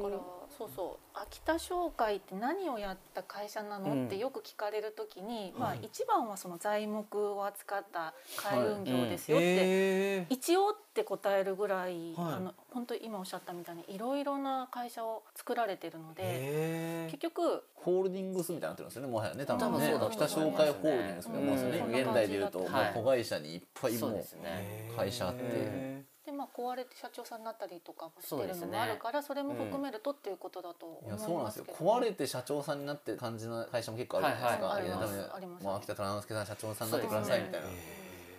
そのどういうオファーの仕方みたいな感じですよねそのそそんなに肩書きいっぱいあってどあう考とえてシもンプルにその20社はどんなラインナップなんですかそのあいやでもジャン本ル当で言にうこれジャンル問わないんですよなんか燃料系からはい材木系かはらい食料系からは基本的には貿易業なんですけどうんはいはいはい扱ってるものがいろい品ろ目がたくさんあり多ます岐にわたるんですよね。貿易であだからあれ秋田さんあれあるって言ったらあるよって絶対多分そんな感じそだうでと思うすよねうん何でもそうなんですよそこに頼んだら調達してもらえると思ってるんじゃないかうなわーすごでいなかなり無理なオファーをあの受けてるんだと思う無理なでほあなのんかその代表的なやつが書いてましたねそ大うですね村湾のはいその地境突破ってなんかそのえ俺資料のワードで言っちゃった地境突破って何ななんすかなんすかもう一回もううん一回そう大村湾の地境突破って書いてあってう俺だから読み方あったのかなまず地境突破でと思っえてどういう調べたんですけどどういうそれは材木材屋さんなん木や、でうん、材木をあのとてもじゃないけど船が入っていけない要はいい材木はあるけど、はいそれを切り出してうん運び出すことが非常に困難な、まあ、山奥というか、奥のああはいはでいあの材木はたくさん調達してほしいってオファーがあってあそこにいい材木があるっていうのも分かってるけど、うんそこに船をつけるのが、うんあうんのはい船をつけるのが山ですよねあ山ですけど、はいあの大海村湾なのであうのん要するに湾から近いところの山っぽいんですよこれはそう。そうそうそう湾の近くのあーでなるほどではい鉄道でそこからその要するに下関側まで持ってくるのは不可能なんで、はいはいは海いでその回路で行くしかないって言われてたけど、はいはい回路ないところみたいなんですよ回路がない船はそう船はとてもそんなところに通れないよね通れ通れないだか座礁らしちゃだうわからだからみんなその運べないねってなってたとこはろの材木運びましたね、い秋え田さん 虎之助さんーは。船を ねじ込むんですかねじ込むねじ込むもうねじ込みですよね な道なき道をそうそう多分回路あったんかどうかわかんないですけどすごくないですか秋田紹介メンバーすごい割とそこはだから、うん、根性論に近いようなことを言って行かせて、まあ、へえ成功したから良かったようなもののみたいな感じそうですよへえ船座礁しても全然おかしくないよなてかみんな多分秋田虎之助さん以外の会社は多分全員それは分かっとるけど行きもしないところを、ああなんならチャレンジしたとこもあるんじゃないですかいやでもそそれれででうチまくャレンジしてなかったんでしょうねきっとすることすらもうはばかられるようもなうようなうん場所をワンだったんですねそうですね。でえーその材木があるところの村長さんかなんかなんかにはい出したいからお願いって頼まれてみんなどこにも断られてるけど、はいはいその村を助けてあげるためにっていううちょっと義憤に駆られてみたいなところでのえー動き方だから割とそ損う得感情抜きで動かれるものがあるみたいな。すごいもうな 分かったことは一つ損得感情がないのと、はいあんまり考えない人ですね、なるほど なんかどっかで聞いたことあるよな二代目の感想だ聞きちぎりね二代目の感想聞きちぎりねだねよく聞こえる話だなと思っはていそこで、はいだってもうねへその時のなんかそのこれこれこれ名言みたいなやつがめちゃめちゃよくて名言はいなんかそのちゃんと船は通るというか道はあるとーはい本人言ってるし船はしかも保険にも入ってるから、うん極論ですよねなんか壊れたって別 に保険あるし、はい本当そのまま読むとこれほどの信念を有するにもかかわらず諸君が逡巡するのは勇気が乏しいからであるって書いてあるすごっでこれ多分従業員に言った言葉なのかなって俺はちょっと思ったんですよね、はいはいはいこうすごくないですかすごい俺言ったことないですわさすがに言えないですよこの時代。いこやいやの時代は。すごいな座礁したら死ぬかもしれないですからでその船はだね船保険入ってるからはいは道ないかもしれんけど行けいとりあえずずいやそれ行きたくないっていうのはお前勇気がないけどそのシンプルなはいはいはいそうっすねってありますよねあでも行くんで秋田商会のメンバーはーすごいですねそれでは前編はここまでとします。続きは中編でお楽しみください。ありがとうございました。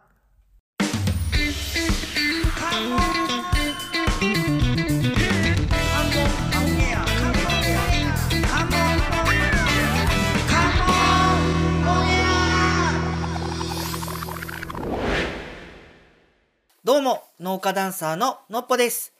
関門オンエアは街の中に潜むディープな魅力を発掘するローカルオブローカルなメディアです。はい。というわけで、本日は文字工はゲストハウスポルトよりお届けしております。改めまして、農家ダンサーののっぽです。よろしくお願いします。関門やプロデューサーの菊池です。よろしくお願いいたします。関門海峡日本遺産協議会の藤本ですよろしくお願いします田中ある先生ですよろしくお願いしますよろしくお願いします。お願いしそれでは中編のスタートです。その頃そういう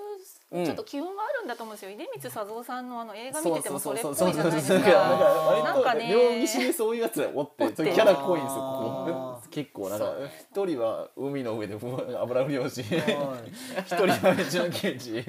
なんか杉と運びよるしみたいな時代ですよそれでもなんかその絶対その虎之助さんを支えてきた部下の人たちってめっちゃ優秀になるんじゃないですかだってそんな不可そうだから能結構ね通さんのを可能にしていくんだかそらのよく言われてますけどやっぱはいその家族系っぽいやり方でっていうんうんう話でうん言ってますけどおそらくですけど多分20社こう分派してたくさんあるのも多分虎之助さんはいのはその部下っていうか俺のあー俺の勝手な想像ですようんい俺はのいはじゃないとだって虎之助さん全部経営どう どうかにもできないんでそいはいうんのうんうだんけどある程度任せとるその副社長みたいなうん片腕の子たちが絶対優秀ですよめっちゃ優ね超武闘派なんやないかなっていうこう。何に精通したらその入れない湾にね何の能力がいるかもわかんないしい勇気勇気やいやなんかさっきからなんかそうなんらです少年ジャンプのノリうなんんでワードがシンプルだったよね不眠不休とか勇気とかひたすらシンプルなんで、い秋田さん之助さん気持ちさえあればなんかほんとワンピースのキャラっぽいですね。あのひげも長いし、ほんと白ひげ海賊団ですか。ねリアでル。も確かにねえ白ひげ海賊団だって言われたらもうそうでねすねめっちゃでっかいなんか槍みたいなやつ持ってそうですよ。確かすに白ひげ海賊団感すごいあるわごいですね。白ひいげやの何番隊隊長が20番隊ぐらいあったそんうじゃないあですそか。うあったんそれですねはいそれ分かりやすそういねそうそれ分かりやすいわそれでいいんです か。もうそれで言っていいと思う白ひげですし実際すごいな。 もう勝手に言いますけど秋田さん之助さんのご子息がいらっしゃったらちょっと怒られるか もしれないちょっと聞いてないこと願いますはい。ああいやすごいですね。聞いててそうやなって思ってたらもう俺らはもうすごいいい例えしたってこと例えしたってこと。使ってくれたら嬉しいですよねあそう。秋田さん の秋田家のこうご子息がちょっと自分の虎之助さんのエピソードの話にあのまあ今で言ったら白ひげ海賊団に 近い感じかなみたいな。すごいな。え伝説ってまだあるんですか。あるんですよ。ちなみにこのあの、はい一番やばいやつはもう何にも意味なくなるんですけど、馬で富士山登頂したんですよね。え、んそれ虎之助さんじゃなくて馬の伝説じゃないです か馬がすごくないですかこれは本当に意味なくなるんだと思ってます。もう俺はもういろいろこうその虎之助さんのなんか話ってこの資料でまあすごくまとめられてるのもあるんですけど、それ以外のやつでも調べたんですよね。はいでもなんか知らなくて何なんかエピソード出てくるやつで自分が一番理解が及ばなか理った解が及ばないなんか富士山、はい馬で登る人ありますまずいやいやいやいやもう全然わかんないですないっすねまずがわもう全然わかってないまずないですよね、はいはい自力の足で登るもんやないですか大体普通は、そうですよねなんかわからんですけど多分秋田大之助さんは馬で登りたかったんでしょうねあー誰も馬で多分登ってないああーそこがなんか出てましたよねそうそうそう誰も馬で登ったことがないから、自分が誰もやってないことをやってみようっていう、う んあーなるほど思ったみたいなんですよね、自分がっていうか馬がですけどちょっと僕馬側に立ちますけど馬が大変そのです写真ねちょっと見てほしいんですけど、これちょっと気になったのは馬もいますし馬の待ってくださいちょっと待 ってこの写真は何だ馬の馬の前に二人ぐらいお世話する人いるんですけどこれあこの人たちを 絶対大変ですよこれ何何番隊隊長かなこれよくあのヒヒマラヤ山脈とかでねあの これは面白いヒマラヤ登るときにあのガイドの人たちいらっしゃるんですけど、うんはいああいう感じの感覚ででしょうね、きっとこのお二人は。これ絶対この二人相当しんどかったですよねしんどいというか、まあ、うんおそらくですけど、この人たち部下な気がするん部ですよ。下部下ですよね俺の勝手な想像ですよ。社員やと思うんですよ。社員が連れてくる。員ですかね それは俺社俺社員たことなか社員連れて帰ったさん面白いなめっちゃ好きだな。富士山俺まで登るぞはいって、はいその当時可愛がった多分社員に、ねえトランスケさん馬で登るんですか えこの前海やったじゃないですか そうそうね次馬で馬で富士山登るで仕事関係ありますみたいな感じのノリやけど、ねちょっとお前誰もやったことないっけ、んやってみようよって言ってりますか虎之助さんって言わんとこうならないですも んねね そのこのシーンは生まれないんですよそうじゃないとすごいなマジですかって言ったらならおない 察ししますねこれ察ししますはいこれで言ったらもうカメラマンさんもいますからねこれこのクルーに巻き込まれたカメラマン大変です記よ録して絶るってことで対すね絶対なんか馬が急になんか機嫌が悪くなってとかその場になんか長時間滞在カメラマンずっといやでも何してこきのたん時だのとこかのね名言も言っちゃうでしょ、なんかさ、はい可能か不能かは断じて実行してみて初めてああ分かることでって書いてあはって、い、うわいいことを書いてますそうね何事でも実行せぬ間は危険とか不可能だとかいう資格はないとおお分かるけどね普通 は危険ぐらいは大体子供でも分かるけどねと思うんですけどやらんでも確かにそのあの大村藩の下りもそうだけ ど危険なのは分かるよねと思うけどどすごいなだからやめとけって言われてもやっちゃうんでしょうね、あ周りが止めてもこうと決めたあらっていうそうですねだからそうなんですよそうっすだからこれあれでしたね僕がもし部下だったら「あああれ確か誰かがやってましたよ」って言ったら落ち着くかもしれない嘘でも多分嘘でもやばいやる行くぞこれ絶対こうしてるってやったら「あれなんかこの前馬で登った人なんかそんな3人ぐらいいましたよ」って言った ら「あそうか」みたいな。それは落ち着くかもしれない落でちす、着ね、くでかももしれない大村湾の場合はどうにもならない同様それはでも次あるから、うん次あるんでね運んでないんでまあ誰も、そうかそれは止められない止められないですね全こ然れは世のね中には大体止められないものがいっぱ いあるそう大体やったことないことそがうかのそうですよねの当時しかもたくさんあったんでね多分確かにそこで止めてもどこかでね挑戦しますよねそうでみんなができないことが秋田虎之助さんに多分オファーがあるんですよ、うんあーだから社長も多分もうみんな多分ね座れる人がいないとか多分本当困った会社うんのおそらく経営の相談とかなんだろうなって全部思なるってほど秋田虎之助さんうちの会社の社長になってもらえませんかみたいな話とかがあーない限りは20社とかならないですもんねそうですよねすごいなやっぱりこの人だからなんか本当偉人中の偉人なのに、うんなぜ俺らが知らなかったのかが気になりますね いやー確か にこれなんでなんですかね田中原さんとかもこの秋田虎之助さんの説明とかよくするんですかそのいやそんな子に供たちにあんまり教えることもないし教える本とかもないですよねそうですねない機会は少ないですなよねんで自伝とか出てないのかが気になるぐらいの方ですけどねなんか普通の歴史上の人物の方々とか起業家の人たちの話とかってなんか結構うんなんか戦略的な話が多いんでなんか逆に今とか称賛されそうなうん確かにもう一周回ってなんかもうこの当時混沌とした時代でちゃんと体制したねこのノウハウがシンプそルうですでねあの忍耐と努力うんうんうん勇気以上みたいなのがなんかいいのにあーなんか出てないなと思ってそうですねまあ、実際その日本遺産で秋田商会入れて、はいで私も知らなかったんですだからおー秋田虎之助さんっていう人がどんな人かっていへうーそこで初めて同じですよね菊池さんという、同じような感じで、うん自伝とか関連書物読んでなんかこの人すごい面白い人だなっていうのと、うんうんうんまあ、逆にあの先ほど言ったように文字には出光佐藤さんがいるとか、はいあのいろんなエピソードがあるので、下関で近代でって言ってエピソードのある人を、まあ、いろいろ探していくときにこの方はやっぱり同じですねキャラが立っているのでもでキャラ立ってますね、はい一貫してるっすよね、まあエピソードは全部そうですね綺麗に、あの知ってもらいたいなっていうのは思ったら、歴史博物館が取り上げて企画展してくれたりっていうのをあしてそくうれですたかんですよ。そえれで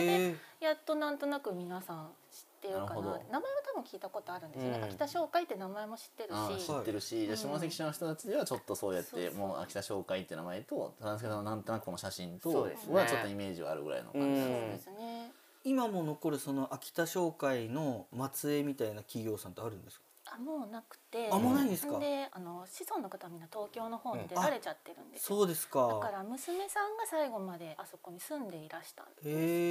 へえへえあそうなんですね、うんだからあのご近所の方とかうんは、うんうーんとつい最近ですよね、うんつい最近っていう言い方も変ですけど、はいはい平成二十うん何年だったかちょっと記憶があれですけどその時市が公有化したのもまあそんなに古い話ではないので、ずっと秋田家が持ってたんですよ。あなるほど、うんまあやっぱ秋田家でずっと管理されてそうたですね建物をでそれが文化もう財ちょ登っと録してって形になるんですね地元にももう秋田家の方いらっしゃらないし、はいはいはいで市がまあ買い上げて公有化してっていう話になったんだけど、へまあ、その時にだから周りの方は割となんでしょうね、あのまだお正月とか子供の頃に、うんあの2階とか3階に遊びに行って、あの畳の間をかけて回りましたよとはか、いはいはういはい。へんー秋田商会に事務員であそこに出てましたよっていう方あがー結構高齢の方ではいらっしゃるあそうですかうん聞きたいなへー話。面白いね、まあそれは秋田商会のですね、うんあの行っていただいたら受付の人が、まああそこでずっといるといろんな人がやってきて、同じですよねお話しされていくみたいな、あへーそっかそれを聞いて覚えてるんだ。そうじゃあ次聞きたいエなピ。ソードね。うん娘さんは梅子様っていうか、うん梅子様がここに入れててなんかまるでそこにまでいるみたいな感じで喋られるので、へめっちゃ面白いな。面白いですよ、エピソードがいっぱいあってあそこにある調度品もそういうエピソードがまだ生々しいんですよねそうあかーそうですよね。そうだからこういう出光さんもそうですけど、足跡をちょっとたどればね、文字工もわかるぐらい、こそうそうそうはいはうでちょうど年代が似てるので、まあ本当に今は高齢の80歳からぐらいの方だったら、ちょうどお会いしたことがある人もまだいらっしゃったりすうるん年代ですよね。うんそこがまだ秋田家が持っていてあのなんかの折にはあの遊びに行きましたっていう人が周りに住んでたりするので、うん。ちなみにそのこんなにバイタリティに溢れた人がうん。この明治維新のあの動乱期っていうんですかね、もうなんかうん勝手なイメージですけどだから大好きな気がするんですよそういうのがそその、 のとかまあこの人が生まれた時がもう本当に維新起きたタイミングと同じ。生まれた時がそうなんですね、そうなんです。だから結局あ直接かぶってないんだ幕末にいたわけじゃないんですよ。いたらもう絶対だって名前残ってますよね絶対なんかだからそその高杉晋作と同じ時代やったらは一人戦闘員でいた可能性ありますね。 なんか武将のパターンの可能性ありますとかね要るにすごいのあのそれ級の人高杉晋作と並んでた可能性はあるぐ急らない人の携帯にね急な 方急な方ですよね。多ね分月を取ってる可能性は高いですよね。うんねだってその言ってることがもう本当商品海賊なんて一緒 なんですよ。そうですよ基 ね本的には聞き方もね。あーじゃあ、はいはい重なってないんですねちょうど次重なってはなのいあすいませんちょっと時代感が分かってそうなないん次ですのよちょうど次の世世代代なんですよ。あー1860年代ぐらいがその要するにいわゆるもうそうやってこう明治維新が行われてうんはい政府ができていく時代のちょうどその頃ぐらいに生まれてあ。るー生まれたんで。ですねだから亡くなられたのがもう80歳ぐらいで亡くなられてるへーで、なんかまあ結構だから。戦後が戦後に亡亡くくななっらてれるてんるであす戦後になくなるんだだ、から結構本当最近の話ですよだから本当にそういう意味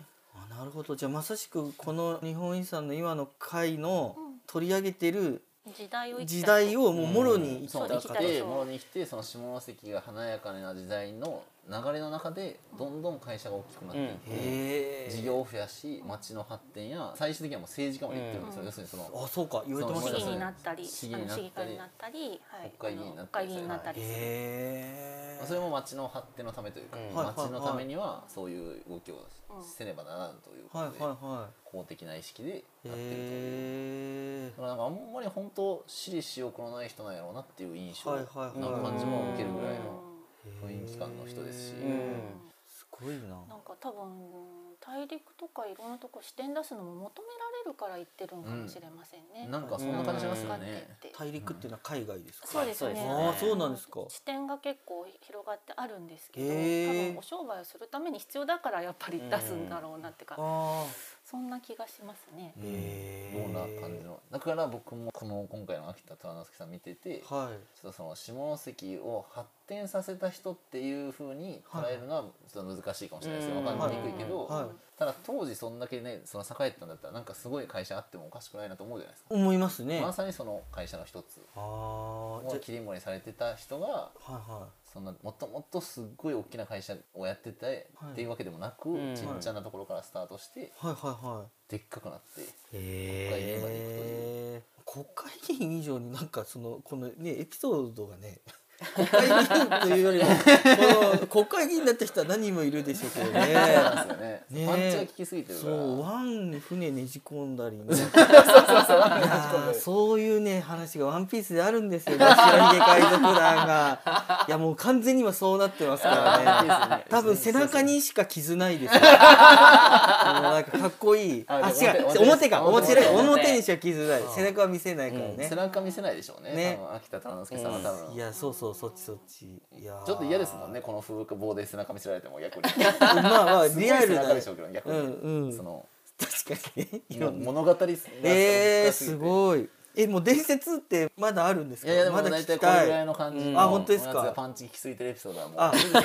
の藤田ピークなんで俺の中ではもうただ僕ねこれ分かりましたよ絶対これ表に出せない伝説の方まだ8倍ぐらいありますよいやだってそうこういう人そう大体そうじゃないですかなんか多分い絶粋対なそう話が多分きっいとやー街には転がってる絶対あと思うるで僕は今日は放送とかではここまでちょっとご紹介してちょはいっとこの粋な話をね聞きたいななんかよかったらあと田中さんとかがそのもしかしたら知ってるかもしれないですしはいはいはいその企画展した時にちょっともしかしたらちょっと情報を得てたりとかすあるー可能性もあるかもしれないし下関市さんの方でそういうねなんかこう自情伝みたいなのがまだちゃんとまとまってないようだったらあそうなんですか作るとかもあるのかなとうかんまとまってるのはまとまってるんですかねあの自伝も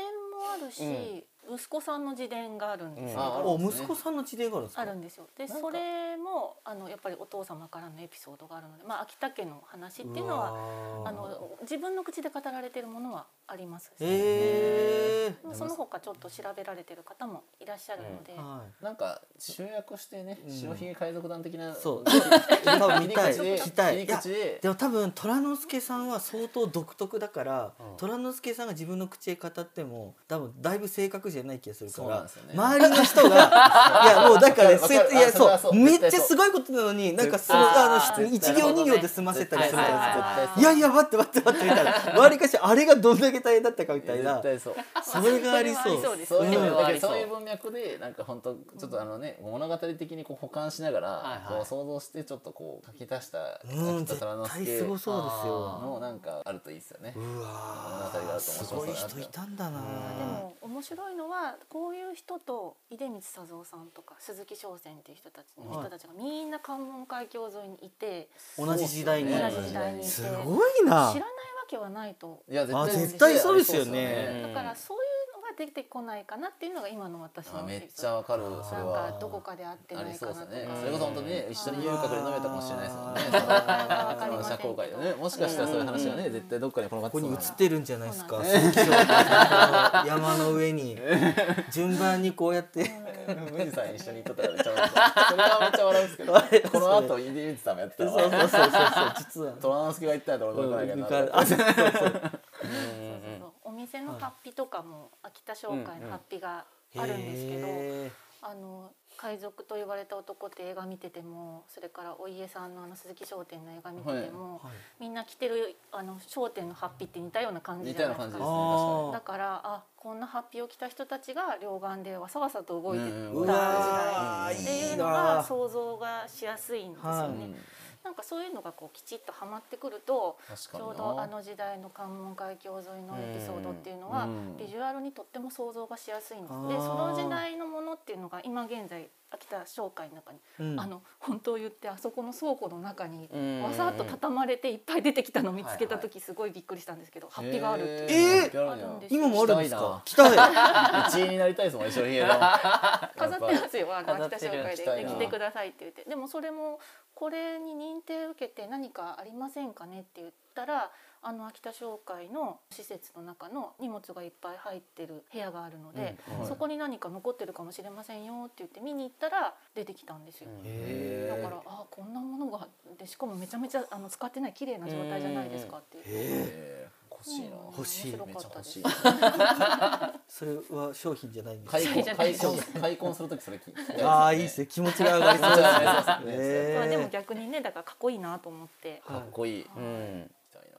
ちゃんと染めてね。えちなみにあのどこにあるんですかその場所は市内の唐戸沿いにあるんですかそのあの秋田商会秋田商会さんはい領事館のはいお向かいにあります。もうね見たらわかりますよ見たらだってめっちゃ通ってると思ううめっんから図書出るんだ通ってると思います。ちゃ通ってる絶対見てると思います。絶対見本当てでるすかめっちゃ目立ちますあー絶対見てるんだけど入ったことない人そうながん大ですよ半僕分も僕うもわだーから今日入ったことないことを悔やんでますけど逆によすくごい順番逆でよかったと思う入ってないんだ僕逆でよかったなと思うここにパターンうわはいーはい白ひげ海賊の情報知ってからうん入るんで、うんこれはもう楽しみですねですよだからあそこにそれこそ生々しい秋田虎之助さんのあの、はい関連の品が、うんあのへー旅行バッグであるとか、うんうんあなんかそうですかいろいろ置いてありますので、へいいなえ見に行きますわぜひぜひぜひ見に行きますはいぜひぜひぜひ行ってください。はいうんそれでは中編はここまでとします。続きは後編でお楽しみください。ありがとうございました。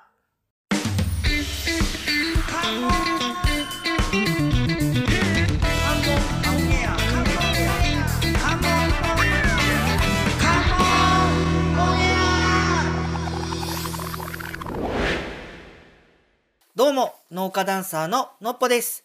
関門オンエアは、街の中に潜むディープな魅力を発掘する、ローカルオブローカルなメディアです。はい。というわけで、本日は文字工はゲストハウス、ポルトよりお届けしております。改めまして、農家ダンサーののっぽです。よろしくお願いします。関門やプロデューサーの菊池ですよろしくお願いいたします関門海峡日本遺産協議会の藤本です。よろしくお願いします。田中ある先生ですよろしくお願いしますよろしくお願いします。お願いしそれでは後編のスタートです。いやでもねこれ聞いたらみんな一応聞きたりますよねちょっと、んどんな人やったかなみたいなのがちゃん と残ってるのがねいいっすよねそうですねなんか高杉晋作のそういうのとかあんまりねそんなうん残るところってあんまりないですけど、はいはいもう生々しくちゃんと残ってるかそうらですねこのぐらいの年代の方になうるんと、それたどれるのは面白いですねそうですね日本遺産のなんか巡り方のはい。その関門ノスタルジック海峡の巡り方のやっぱ一個かなと思うんあーよそうですね特徴っていうかねなうんんか建築物も残ってるし、そのちゃんとものが残ってるから、うん。想像しやすそうだなとそう思ですそうねですね。これもね、さりげなく載せてるんですけど、このお弁当箱もものすごくあの機能的なんですよね。はいはいはい生地のお祝いのアルマイトお弁当箱。はいこれもなんかがパサッと出てきてびっくりしましたけど、ちゃんと三段重ねになるうんんうですよ。うんんへえ。アイデアグッズみたいな感じで。はいはいはいはいはいはいはい。すごいななるほどなへえ、えなんだこれ虎之助さんのこの資料後で読んでいいですか。後こでれ読んでください 読んだ結果菊池はもう混乱しただけの資料これあはこれ読ん読んだ結す果ごいですね混乱した資料ですだからこれ間を埋めないけんなあ、すごいわ。でもなんか気持ちがわかるんでちょっと秋田虎之介さん若干自分はちょっとメンタル的に似てるとこあるんでちょっと秋田虎之介さんっぽいとこが結構この人ややこいやろうなっていう感じがああ周り大変やったやろうなあと周りは大変そうですねこれなんかね、誰かドラマにしてくれないですかね。そう周りの工方藤々官九郎さんみたいなそう方ですねが。周りの方々のそのねえハッピーの集団のかっこよさをあー取り上げた形でそう映画化されるといいなっていう感じですよね。そうこれそうですね関門って本当なんかまだ映画化物語化とかされてないネタめちゃくちゃありますよね。うんだってあのそれこそ関門橋だってそう関門橋を作った話をねね東京タワーみたいなもんじゃないですか。あ。いやそうそうで絶対もうね関門橋のあの麓にあるはい海峡プラザにその当時のあ写真のね施工してた写う真ん集合写真とかあったりしうんうんてうんうんそれもなんかドラマ感すでにであとピンチも何回もあったっていうのはい、まあもそうですねトンネルもねだってうんそのね人間の手で掘ってるから、うんそうそうあれもすげえかっこいい話だし、そういっぱいありますねぱいあるっすよいっぱいありますねお金めちゃめちゃあったらめちゃ作りたい俺 はこれすごい誰か映画化だなそうですね映画化したら秋田虎之介さんはもいい話だろうなあーとすそう思でごうしすねいと思ううんすごいと思うんですなんか、はい当時のねやっぱ荒々しい時代というか、はいはの頃の白ひげ海賊団全盛期みたいなやつの話は、ワンピースっぽくていいんじゃないですかね、なんかすごいいいいと思いますね田中彩さんが見ても面白いですかやっぱり面い白いですねなんかこう人を引っ張ってく強さみたいなのがありますし、あーはいはいけどなんかちゃんとこう気持ちだけじゃなくて働いてる従業員の人にもちゃんとレクリエーションみたいなことしてこううんへー引っ張っていくみたいなあそうなんですね運動会したりとかえ従業員対抗みたいなー、え とかああいうところとかもこう気が利いてるなみたいー、あなすごいところは感じますねやっ。ぱチャーミングなんでしょうねうーんいいなだと思いますね。会ったことないけどきっとこんなにひげ伸ばしてるからはい。面白いな楽とし思ういなあと虎之助さんの影響を受けた人のとかも知りたいああのあー例えばその高杉晋作さんとかだったらちょっと近いから、はいはい。ライバル視してあんなやつなんとかだよかもとかわかんないですよ、うんうんあるじゃないですか、でそのさらに上の誰かがかっこいいなとか言ってたとか、うんそしてその人のこともなんか意外に知らなかったりして、うんそんな人いるんだとか なるほどもありそうですよありそうねうんだってこれ絶対何かの影響あるわけじゃないですかこんな仕上がり方をするってことは。なんか会社として残ってはないっていう話ですけど、なんかその人として残した人たちがその次の事業や次の何かを町の担ってる可能性はありますようんね。うんうんうんうんうんっていうのはすごい感じたそうで、うんうんうんもしかしたらそのどこかにその秋田虎之介イズムが下関の町の、うーん。どこかにまだあーね息づいてるのかもしれない。ねえそれも知りたい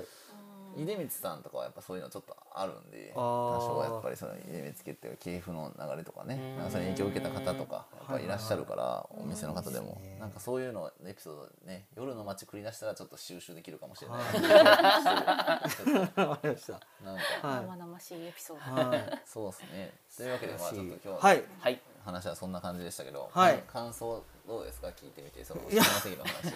下関いやそうですねいやなんかこう文字後編ってあの自分の中ではこうゼロからどんどん街がバババババーって立っていく映像だったんですけど下関ってもともとあったものがどんどんこう変化していく色がぐわーんって変わっていはいはいくうんうんあ話なんだなって思ってあじゃあなんかその色が変わっていく感じだから、まあ、緩やかじゃないけど、うんうんな印象かと思ったら虎之助さんの話聞いたらなんか全然あれ なんか。激動だなみたいななんかあれ様子がちょっとみたい な思ったんですけど、そうですねはい、いや面白いですね。どっちにしてもとにかく人の力がうんすごかったんですね。あの関門海峡うっんていうのが分かりました。尖ってますよねあのあそこのあの場所にあの時代に多分建てた時は一番高いビルなんですよあーなるほどうん秋田商会ですへーねなんか自己主張の塊っていうか、うんあ確かに目立つです目ね立ちますよね、だかはらやっぱりすごい勢いとかを感じさせるい。あー人だし当時の人のインパクトもすごかっただろうなとは思うので、うんうん確かに40歳ぐらいで立ってるんですかね確かうにんそうですねそうですよねはい見あるなまあまあいい経験の時ですよねそうだからですねまだえ渋沢さんとかと待ってるんですかね。合ってるんじゃないですかねいやなんかわかんないですけどどうなのかななんかその歴史上の人物皆さんどういう関係だったのかはめっちゃ気にな気るんになですよりますよね。プライベートでは実は仲いい とかねゴルフは泊まりに行くとかそうですねあったりとかしちゃうかもしれないですけどはいはいはいねねそうですね。そのあたりはちょっと一回付き合わせてみたいなとは思いますけどね。うんあの生没年的なとことか一番この時にどんな人が来てたのかっていうのは、その人の方ではなかなかしてないけど、それこそ次回の若松の辺だと絶対そういうのが出てくるじゃない。そうですよねへー渋沢さんは若松さんに色濃く関わってるんではいはいはいはいそういう意味ではもしかしたら関門で出光さんとか秋田虎之助さんとかとも仲良くしてたかもしれないしすっごいな。ていうロマンはありますよねそれ想そうで像するすだけねで想も像するのでうんもはいもう貝島さんはね、もうお迎えに。いますからね、はいはいまあ確かあにの英国領事館のうんうん後ろの,、あうんのジャーデンマジソン商会あのその後はいははい貝島さそんのうん事務所になるのでで貝島さんの息子さんが社長なのかなあの時うはんこの多ま分だ同時代ぐらいと思いますけどまだ残ってるところたどれば本当はい遡れるかもしれないですねいろいろまた新たな人が出てきて僕はまたもうちょっとあれです。貝島さんももう紹介しませんこれは ちょっとね時間もないもうそうそうどんどん出てき そうどんどん出てくるんですよこのこの時代だかうん、わかりました。ら本当あとはね、はい個別指導で個 別指導ではい田中いやこれ聞いて、はい興味を持った人はもうぜひ本当その田中さんがいるところは今は博物館いらっしゃったりするんですかね今も今はいないですよねはいまあ呼び出しましょうちょっと今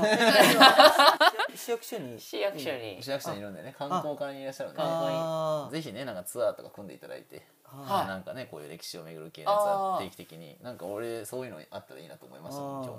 そうです日個人ね的には本当今けど個人的に今少しそういうのもやろうと思ってるあまあ、んでぜそうひですかね、はいそういうのあったらいいですし、いやはい本当日本遺産の話勉強すればするだけ街の見え方とかね建物の見え方が変わるんで、俺今回勉強したやっぱその、うん下関のよく通る道のやっぱ建物とかだったりするから、やっぱこうあれが母体かと思うじゃないです か。ほんまにあれやったよなはいっていうああそうか。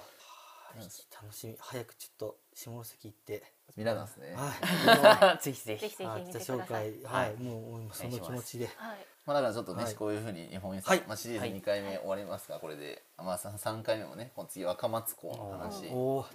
楽しそれこみそさっきのや。渋沢さんの話はにいなりおーますんそうですかはいもう絡んだ話にもなりますので、はいまた引き続き聞いてもらって街のね魅力をどんどんしてもらえればと思いますはいじゃあ今日もありがとうございましたはいありがとうございましあ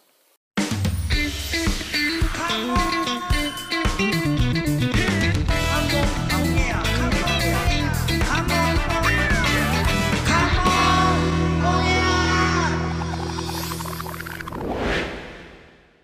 どうも農家ダンサーののっぽです関門オンエアは街の中に潜むディープな魅力を発掘するローカルオブローカルなメディアですはい。というわけで、本日は壇ノ浦パーキングエリアよりお届けしております。改めまして、農家ダンサーののっぽです。よろしくお願いします。カモンやプロデューサーの菊池です。よろしくお願いします。いやー、今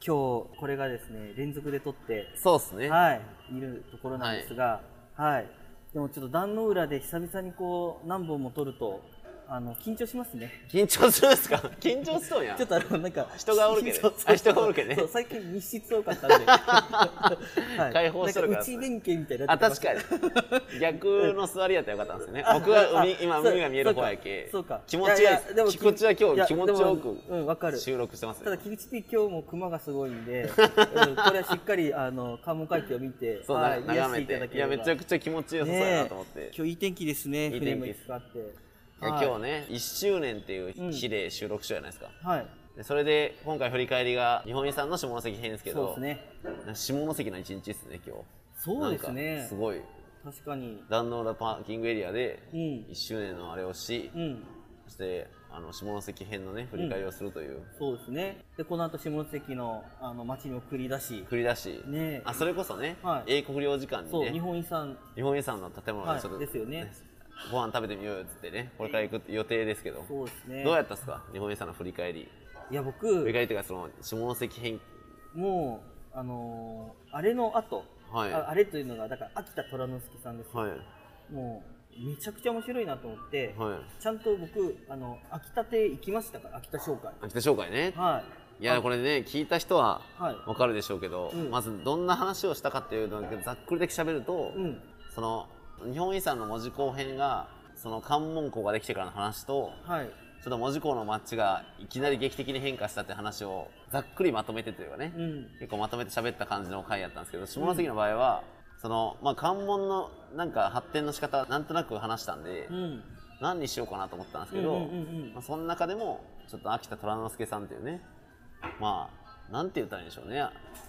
大人物ですよねもう大人物ですよね意外と知られてないというか地元の人でもそんなに知らないなんか偉人だなと思ってあれあのーなんかちょっとあの後調べたじゃないけど、はあの秋田さんってその海外にいっぱいうん支店があったっていうじゃないですいか、はいでそれがなんか戦争の関係で没収になったかなんかですかねその、うんうんうんだからもしなんかその辺のはいその歴史のなんかイフストーリーじゃないけど、はいそのまま海外にその秋田商会がはい拠点がある状態でうん動いてたら、多分今も名前ありそうあそうかもしれなでいですすよねね確かにそれはそうそうそうだからその戦争っていう一個のなんか激動のそのうんうんきっかけが、まあ逆に言うとその秋田商会がこううんちょっとこう衰退というか、うん難しくなったっていう難しくなっていくというあれだったのかもしれないですけど。まあでもねなんかひげつながりっていうかねのっぽさそうんはそうそうワールド髭協会会長ですけど適当なネーミングですけどなんかそんな感じでした雑な名前つけましたけどいやそんな感じでした、俺も今思い出せんかったですけど、そんな感じでうしそんたな感じですね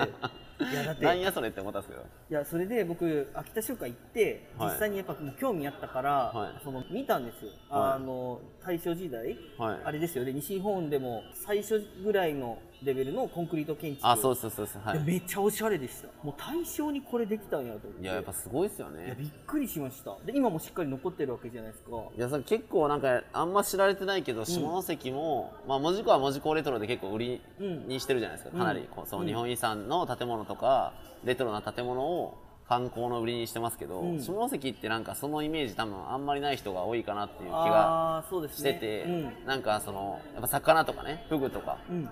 っぱそういうこう唐戸市場とかね、うん分かりやすいそっちに行っとるんですけどそういう秋田商会の建物とかね英国領事館とかその昔建った建物のやっぱいい雰囲気なやつって結構あるんですもんねだって世界初じゃないかってあの屋上庭園言われてるとかいう、うんうんちらほら聞きました噂をいやめちゃくちゃいいですよねなんかそういやー行ってみたかったな今なんかちょっとそこはその階段が、はい木でできてるからあいけないでちょすっねと老朽化で行けなくなってしまったへらしいんですけどでもそれでもあの外から見えるのでーはいでしかもそのさらにその僕秋田商会さんの中で説明してくれる方あはいと少し話したガイドの方ですねあガイドの方と話して秋田虎之助さんは晩年はなんとうちの近所の池の近くに家建ててへえそこで生活してたんですしてねたって話聞いてへ行ーきました実際僕めちゃくちゃ虎之助の後追いかけとるやつそうあの翌日にはい紹回行って そのまうまんその話聞いてその足で豊浦にも帰って、はいでその結構奥なんですよ奥というかあのお寺のはい隅にその慰霊碑みたいなのがあるんですよ秋田は隆い之介さんの、でもすっごいテンション高いから、うんうんここなんだと思ってなんだろうもうなんかちょっと感動してなんかたどり着いたみたいなその歴史を追ってて、はいで拝んでああよかったってふと冷静になったらそこ今言ったように山奥でめちゃめちゃ怖いんです よ急に怖くなって急にかかれたんですなねんでこんな場所に自分来てんだと思ってえ確かに、ーってなってはい、小走りであ出てこないったんですか田之助さいやだからこそんな感じなんですよなんかもう新域みたいなん出てこないったんですかそう見えなかったですかうんそれ出てこられたら来られたでちょっとなんか面白そうですけどね、うん、ちょっと失礼なリアクションを取る人。うわー って。あんだけ手を拝んでたんだいやいややっぱねうわーって言って。出方もかっこいいじゃないですかやっぱ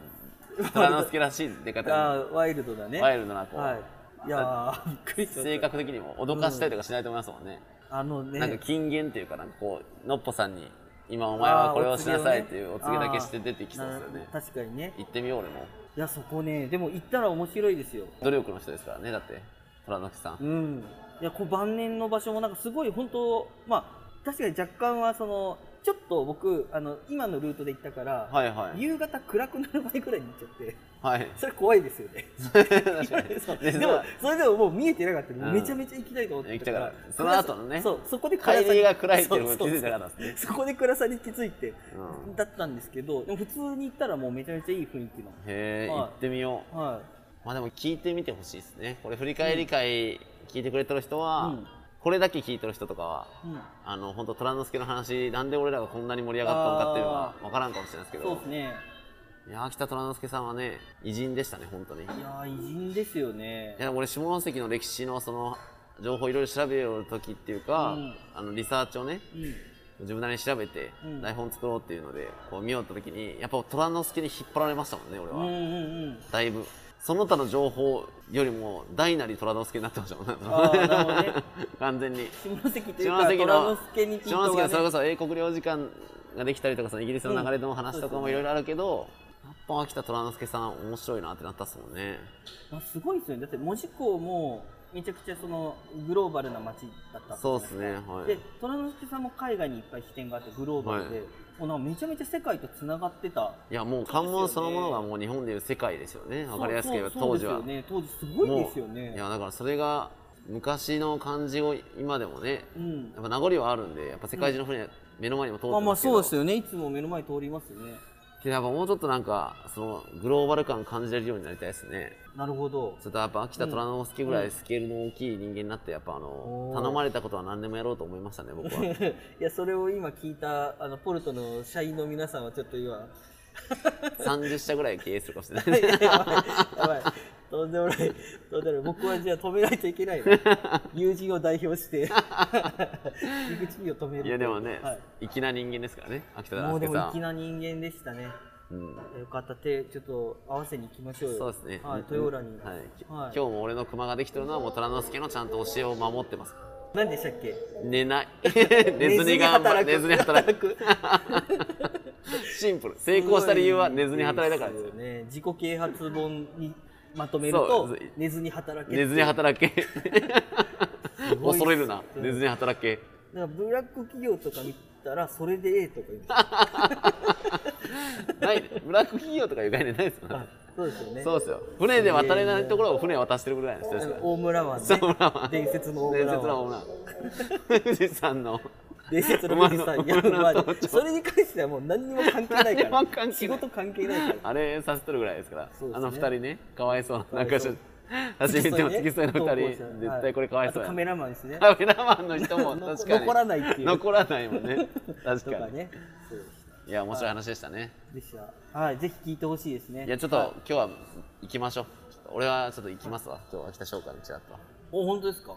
い、聖地巡礼ねあ充電しましょわはいうかりましたこの後じゃあぜひまたねこれ聞いた人も英国領事館とか、うん日本遺産のね秋田商会ビルとかもそうですけど行ってみてほしいですね行ってみてほしいですねはいはい感想お待ちしてますそうですね行ったぜひまたお便りお待ちしておりますはいどうはもいありがとうございました、はいありがとうございましたお便りの送り方ですが、関門オンエア公式サイトを開き、右上のメニューボタン、もしくはスマートフォンの方はスワイプをしてコンタクトの画面を出してください。コンタクトフォームに氏名、メールアドレス、メッセージを入力した後、チェックボックスにチェックを入れて送信ボタンを押すとお便りが送信されます。どしどしお便りお待ちしております。